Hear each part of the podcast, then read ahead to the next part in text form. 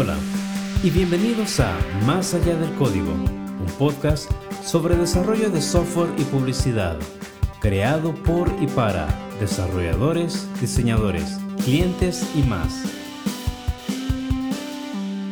Bienvenidos a un nuevo episodio de Más allá del código.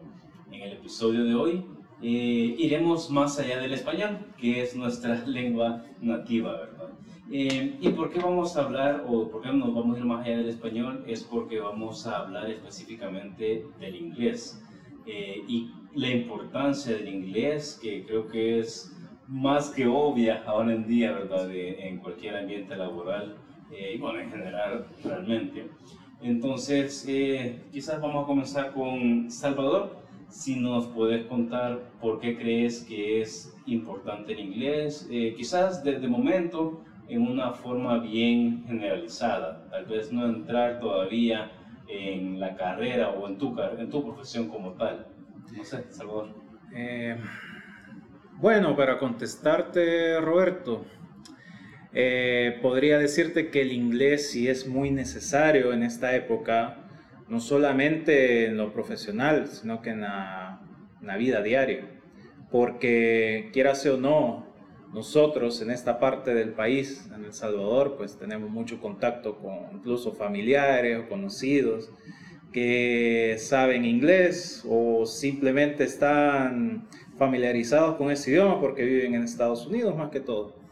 Entonces sí o sí uno debería tener una noción de conocimiento de inglés Siento que algo necesario ahora en este tipo de, de momento, en, este, este, en estos años.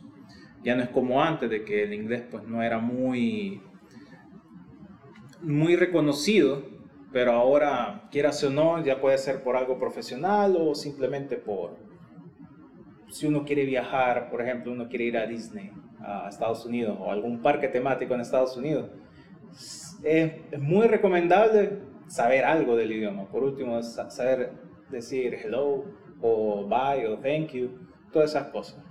Entonces es muy importante saberlo a nivel general. No es tampoco que uno tenga un nivel C1, C2, pero tener un nivel básico del inglés es muy necesario. ¿Y vos, Ezequiel, qué nos puedes contar al respecto?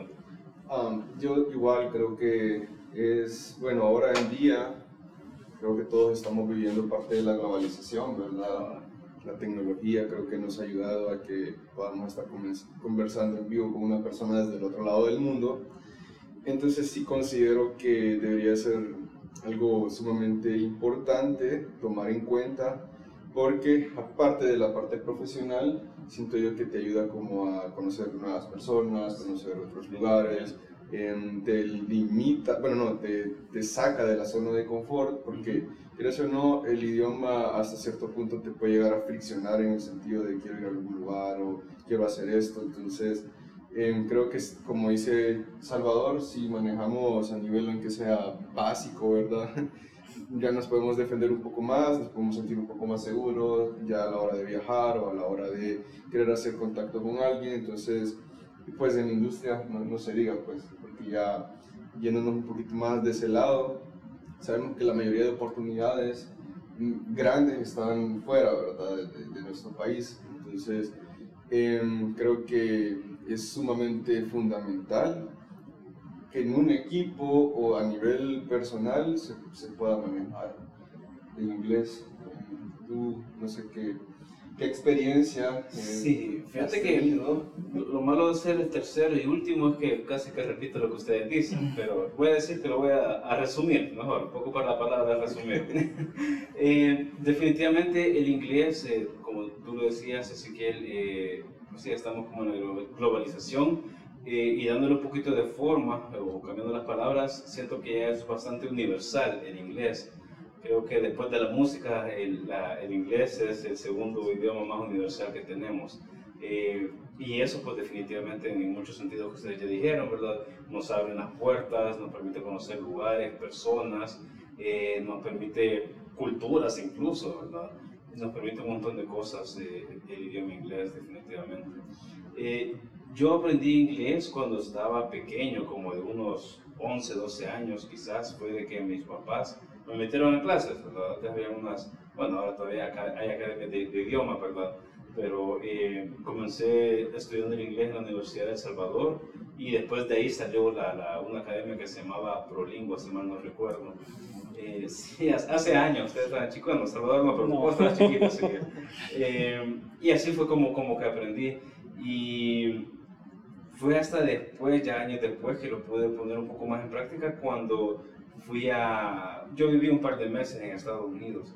Eh, fui a estudiar allá un par de años de la high school y más o menos, fíjate que a pesar que estaba ya como pato al agua, no, no pude como que de verdad desenvolverme eh, completamente. Y creo que eso es algo que vamos a hablar un poco más adelante, pero eh, el acento es bien difícil perderlo, el, acento latino es bien, bien difícil perderlo.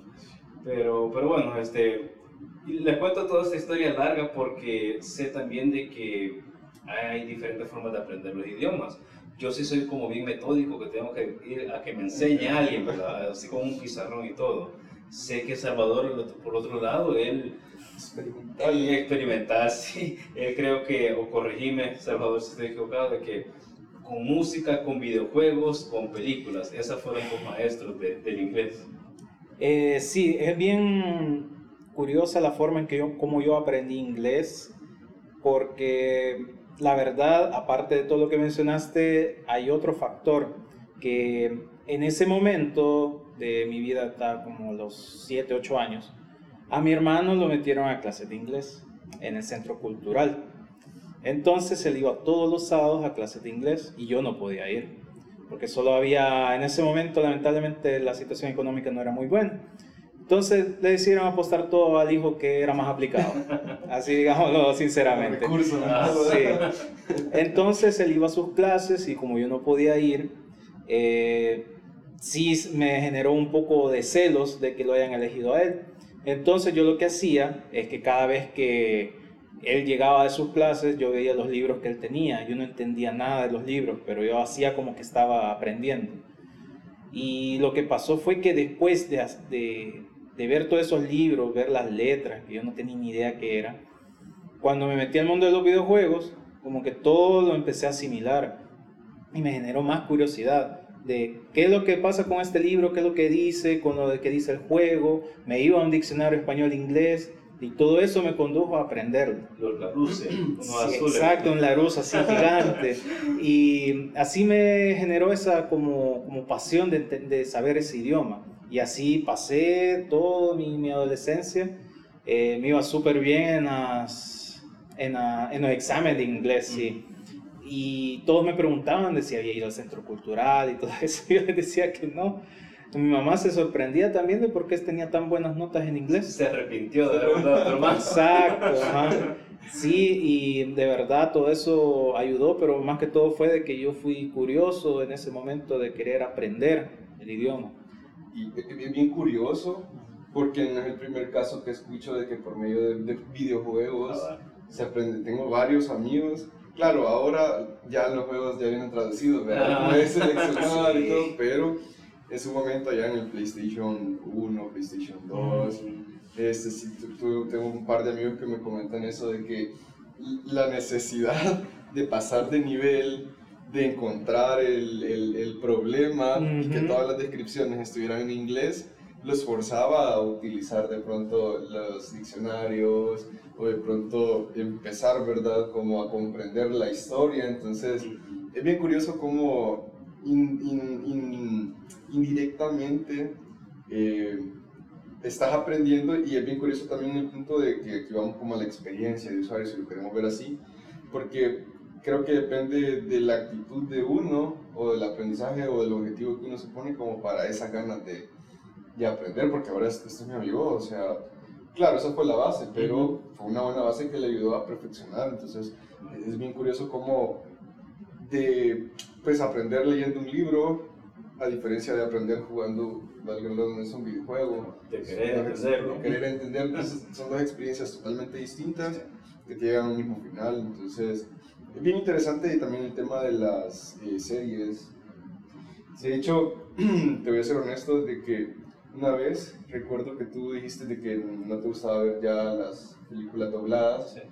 Porque, y, y yo de hecho desde entonces trato de verlas en el idioma original porque el audio, o sea, todito, todito La tonalidad, la, la, actuación, todo. Todo es totalmente diferente, se siente súper genuino, entonces ahora ya veo las. Siempre, siempre mencionamos un TikTok, eh, algún video de TikTok en el episodio, pero hace poco vi un video que no es de TikTok, salió hace años de las malas traducciones o los malos doblajes y está, es de un, un accidente que hubo y le hacen la gran voz toda fingida de que sí, veníamos con unos amigos y le ah, dije... Ya me acordé cuál es. Sí. De, pero, pero bueno. Doblaje de Discovery. Ajá, cabal.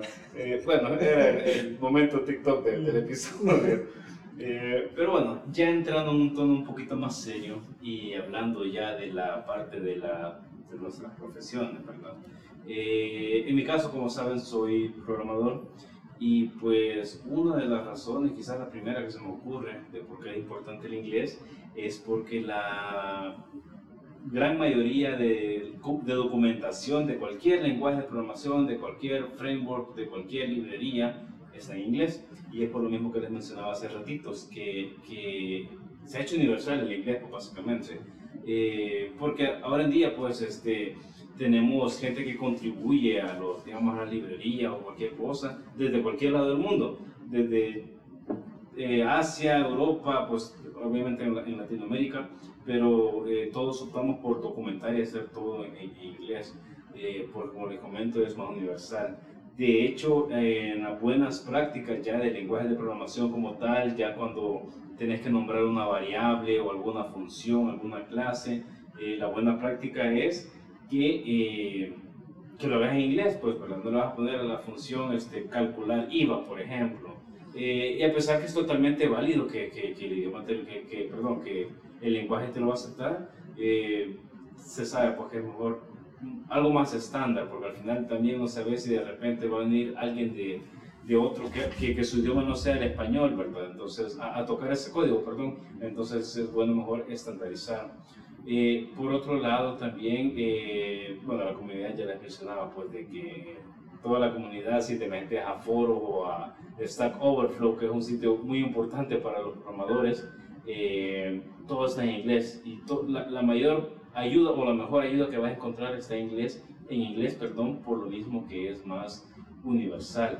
Eh, y eso, pues, a grosso modo, me podría quedar hablando un montón de que si necesitas ayuda te, te metes a YouTube a buscar tutoriales o algo de programación, la mayoría está en inglés, a pesar que tal vez son, y, es un poquito de, un poco gracioso, pero no lo, no lo digo modo de burla, de que la mayoría es este, gente de la India, que tal vez está un poquito, un poquito pateado la, la pronunciación, pues, pero eh, es, ajá, good morning, eh, pero para que vean la la, la, importancia pues, y la universalidad que también del inglés como tal.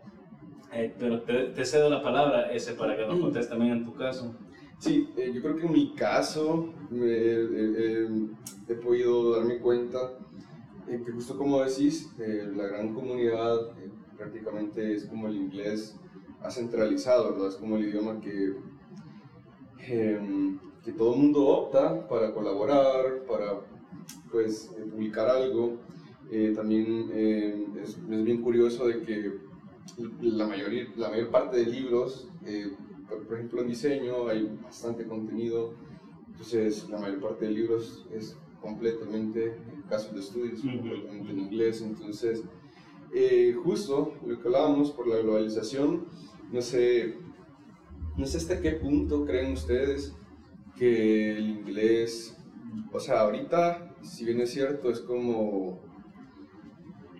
Es como la parte central, ¿verdad? O sea, todos aportan, todos hablan, pero no sé hasta qué punto crees tú, Salvador, que el inglés se vaya a tornar como ese idioma ya de plano universal. Pues, o sea, si bien es cierto ahorita, claro, cada quien aporta, todavía pues hay comunidades en español y todo eso, pero no sé hasta qué punto crees tú que el inglés vaya a ser completamente, porque he visto videos que vas a China y las personas te hablan en inglés también, vas a otro país, a Sudamérica, y te preguntan inglés o el idioma, ¿verdad? Entonces, es bien curioso cómo el inglés se ha posicionado, no sé, no sé si se debe también a que hay una gran... Eh, hay una gran, ¿cómo se llama esto? De influencia. Mm. En la mayor parte de influencia tenemos Hollywood, tenemos, o sea, pues toda, toda esa influencia que de pequeño nos ha marcado, no sé si en, en algún punto ha colaborado también a que el inglés se convierta, las series están en inglés, los libros están en inglés, las universidades, bueno, en, en Estados Unidos las universidades son súper, son súper, súper buenas, obviamente, son en inglés, entonces no sé hasta qué punto nos vamos a ver tan influenciados en que en algún momento el inglés vaya a ser como completamente universal, no sé cómo lo de tu punto de vista. Fíjate que yo te voy a mencionar un punto de lo que yo he vivido en, en la importancia del inglés, que yo, como ya saben acá en el podcast, pues yo estuve viviendo 12 años en Chile. Eh, en Sudamérica, el inglés eh, no te puedo decir de que es nulo, sino que no es, no es vital como lo, como lo es en Centroamérica. Y yo me di cuenta de esto porque mucha gente me decía a mí que cuando yo les decía que yo era bilingüe, me, me veían así como, como alguien que no sé, que tuviera un MBA o algo así. Y yo lo consideraba normal porque nosotros acá en Centroamérica, pues es normal que seamos bilingües porque tenemos esa influencia de, del idioma inglés, no simplemente por trabajar, sino que porque estamos, como lo había dicho vos, muy influenciados en, en todo lo relacionado al inglés. Eh, cosas de Estados Unidos más que todo, eh, películas, canciones, Compras. ajá, compra cuando nos metemos a algún sitio. En su momento estaba la opción solamente en inglés. Ahora, como ya hay más comunidad latina en Estados Unidos, pues ya hay opciones a contenido solo en español. ¿Qué es lo que pasaba en Sudamérica? Bueno, te puedo hablar de la parte de Chile, en donde había lugares donde uno podía tener trabajo eh, ejerciendo eh, o aportando su, su, su idioma inglés, por así decirlo. Que sea español y que sea inglés. Bien pero no era vital. La, el país sobrevivía con su propio idioma, ya que, bueno, ahí no podemos empezar a hablar de cómo es que Chile logra sobrevivir y todo, menos más que todo por el sector de la minería. Si bien sabes, con el sector de la minería, pues no hay mucho que, que aportar con el inglés, simplemente sería comunicación de a dónde estás exportando. Claro. Pero no es como vital. Necesitas un ingeniero en minas a alguien bilingüe. Es mejor que tengas al ingeniero. Entonces, eh, yo lo veía de esa forma en que si el inglés no es tan vital en Chile, eh, ¿por qué en el área de Centroamérica sí? Y es porque nosotros nos comunicamos mucho con Norteamérica.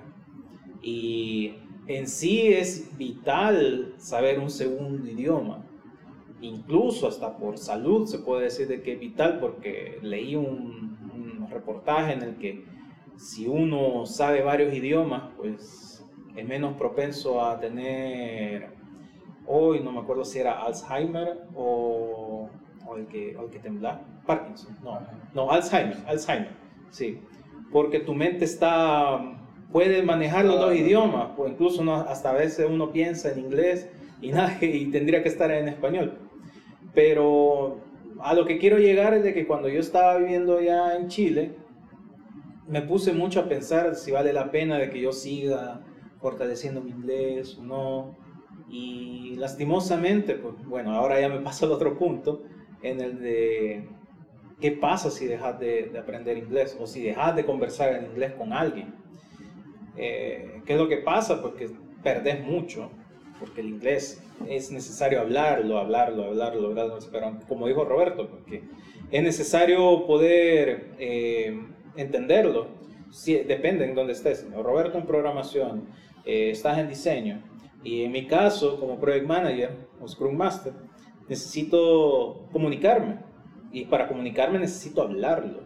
Si tengo un equipo, estoy en un proyecto y el equipo puede ser de la India, varios de la India o varios de India o Sudáfrica, eh, sabemos que en común va a ser inglés. Sí. Vamos a tener que saber hablar inglés. Entonces yo necesito comunicarme con estas personas. Pero ¿qué pasa si no, si he perdido mi práctica en hablar en inglés. Pues ahí la comunicación no, no es efectiva, la comunicación se entorpece. Y eso, pues, en caso de en mi, en mi carrera, pues em, es perjudicial, porque todo depende cómo digas las cosas a las otras personas, al equipo, cómo mantengas comunicado a los stakeholders o cómo le comunicas al equipo de desarrollo, qué es lo que, qué necesidades se necesita completar. Y si no sabes explicárselo, si no sabes cómo comunicarte, estamos algo fregados. Y, es bien curioso también, se me hace hasta un poco gracioso la tropa, tropicalización, mm. que es lo mismo que te comento de que el inglés está siendo tan global que ya eh, está tanto tropicalizado que por ejemplo, está el inglés, o sea, no oficial, pero puedes comprender cuando, un, cuando una persona de la India está hablando inglés, se mm. escucha el acento, cuando un latino está hablando inglés, es, como el inglés latino, entonces, eh, o incluso otras lenguas que utilizan como más R's o otras mm. letras, entonces, pero bien curioso cómo todos es como, están como haciendo el esfuerzo, ¿verdad?, de mm. globalizar esto. Y también, bueno, un día esto eh, platicaba con un amigo y decíamos que lo, que estaba diciendo ahorita de que la parte de la práctica es súper importante.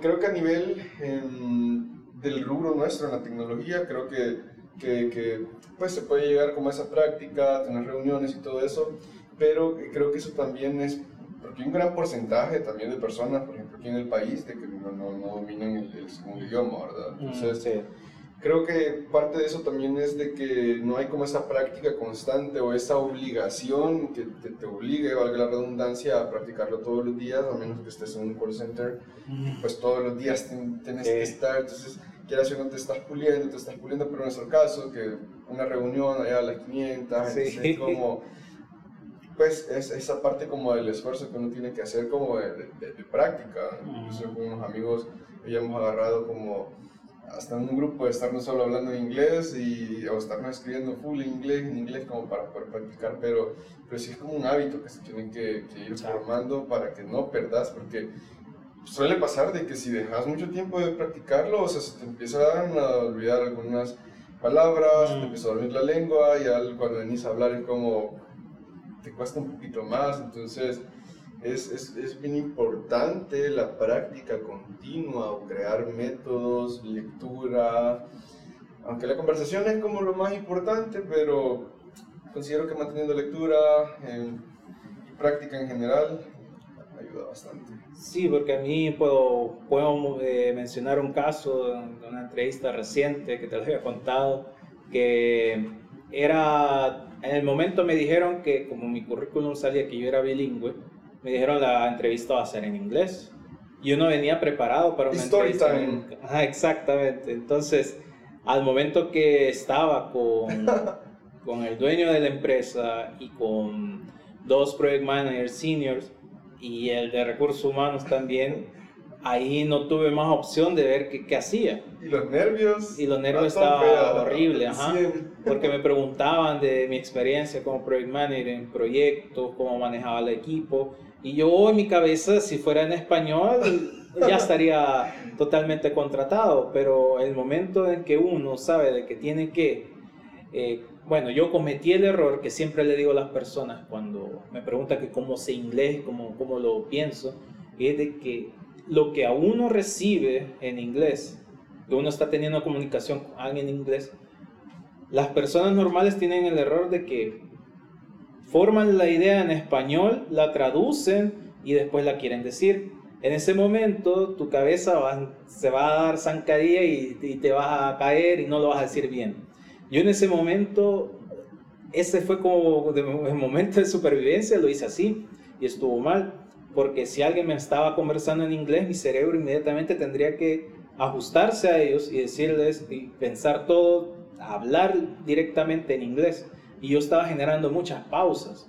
Entonces la comunicación no era fluida y si uno no demuestra que domina el idioma, pues ahí ya, ni modo. Muchas gracias por venir. Entonces, eh, sí es muy importante hablar el inglés, incluso hablar. Eh, eso le mencionaba yo a, a, a mi esposa que uno eh, para poder aprender el inglés necesita hablarlo todos los días si es posible, porque no basta con sacar un examen y decirse inglés y ya no. Si uno de verdad quiere hablarlo y mantenerlo vivo, tiene que hablarlo. Y le conté yo de mi experiencia también, otra story time. Story time. De, en mi época de juventud, cuando era el auge de los call centers acá en El Salvador, eh, yo así de primera me fui a un, a un, call center, no voy a decir el nombre, eh, pero uno que queda por Metrocentro, casi cerca de un Burger eh, bueno, entonces yo como iba con mi inglés, eh, en esa época pensando de que yo sí sabía totalmente inglés, fui a una entrevista y la persona que me entrevistó me dijo que tuviera la autocrítica en saber si yo sabía el idioma. Eso de verdad me dejó muy, muy bajoneado y me propuse eh, estudiar el inglés como tiene que ser y justamente este lugar tenía una academia de inglés. Entonces me metí a esa academia y algo que me sirvió bastante en mi vida fue que me dijeron una vez entres a este lugar, una vez abras la puerta, cualquier cosa que vayas a decir, incluso algún chiste, tiene que ser en inglés. Y aquí nadie se va a reír, nadie te va a ver, mal. Si es que lo dices mal, porque aquí te vamos a corregir. Y así pasé por dos meses en esa academia, hasta que me gradué y todo. Pero eh, yo venía con la mentalidad de hablar en inglés, hablar en inglés, hablar en inglés. E incluso yo me iba a agarrar el bus pensando cosas en inglés. ¿Qué fue lo que hice? el señor del bus. Ajá, todo, todo venía en inglés. Entonces eso me ayudó bastante porque después ya pude entrar a trabajar, ya me pude desenvolver en inglés, no le tenía miedo al inglés. Entonces eso es lo que uno necesita tener, comprender también, de que el inglés uno, si de verdad uno debe decirse a sí mismo, de verdad yo quiero saber inglés, pues debe saber también de que como es un idioma, así como uno habla en español con la gente acá, también lo tiene que hablar con otra persona. No es solamente de que sé inglés, saqué el examen, saqué mi certificación y ya no toco el inglés. Entonces, eso sirve para la vida normal. En cuanto a lo profesional, como les había mencionado, como project manager, uno necesita saber el inglés porque en cualquier momento uno puede tener un equipo de trabajo que tienen otros idiomas, puede ser chino, de la India, Sudáfrica o, no sé, algún otro, o brasileño, o portugués, perdón, portugués, perdón, perdón, o portugués. Y el medio universal es hablar en inglés. Y también no se deben de, de cohibir en que no lo estoy hablando como lo hablan en las películas o en las series. No nos tenemos que basar en que tiene que ser nativo, tiene que ser entendible, como me han dicho. O me ha dicho Roberto a veces también que hemos tenido conversaciones en que eh, no es necesario que, que sea fluido o que sea nativo, simplemente que se entienda el mensaje que yo quiero transmitir. De que nadie se va a estar burlando porque, ay, mira cómo habla el inglés, no ya estamos en una etapa o en, en, el camino de la vida en donde como adultos pues no tenemos que estar eh, viendo eso pensando de que la gente se va a reír de cómo hablamos, sino que simplemente tenemos que transmitir la idea. Fíjate que eh, yo una cosita más que quisiera agregar con relación al inglés en, la, en el mundo laboral. Eh, bueno, creo que eso no lo he mencionado en algún otro episodio, pero para los oyentes, eh, yo trabajo para una empresa de fuera, de Estados Unidos. Eh, toda la comunicación, toda, toda, así como, como vos decías, Chamo, de que eh, todo es inglés, hasta los chistes, ¿verdad? así me toca a mí, a mí me toca full inglés, ¿verdad? yo escribir y leerlo, cero problemas, súper, súper bien. escucharlo también al principio me costaba porque, y eso es algo que mencionaba hace ratito, de, la gente de la India, que, que, tiene un acento bien, bien pesado, ¿verdad? Al principio sí tenía problemas para escuchar a uno de mis compañeros, porque hablaba bien rápido y más el acento eh, me costaba.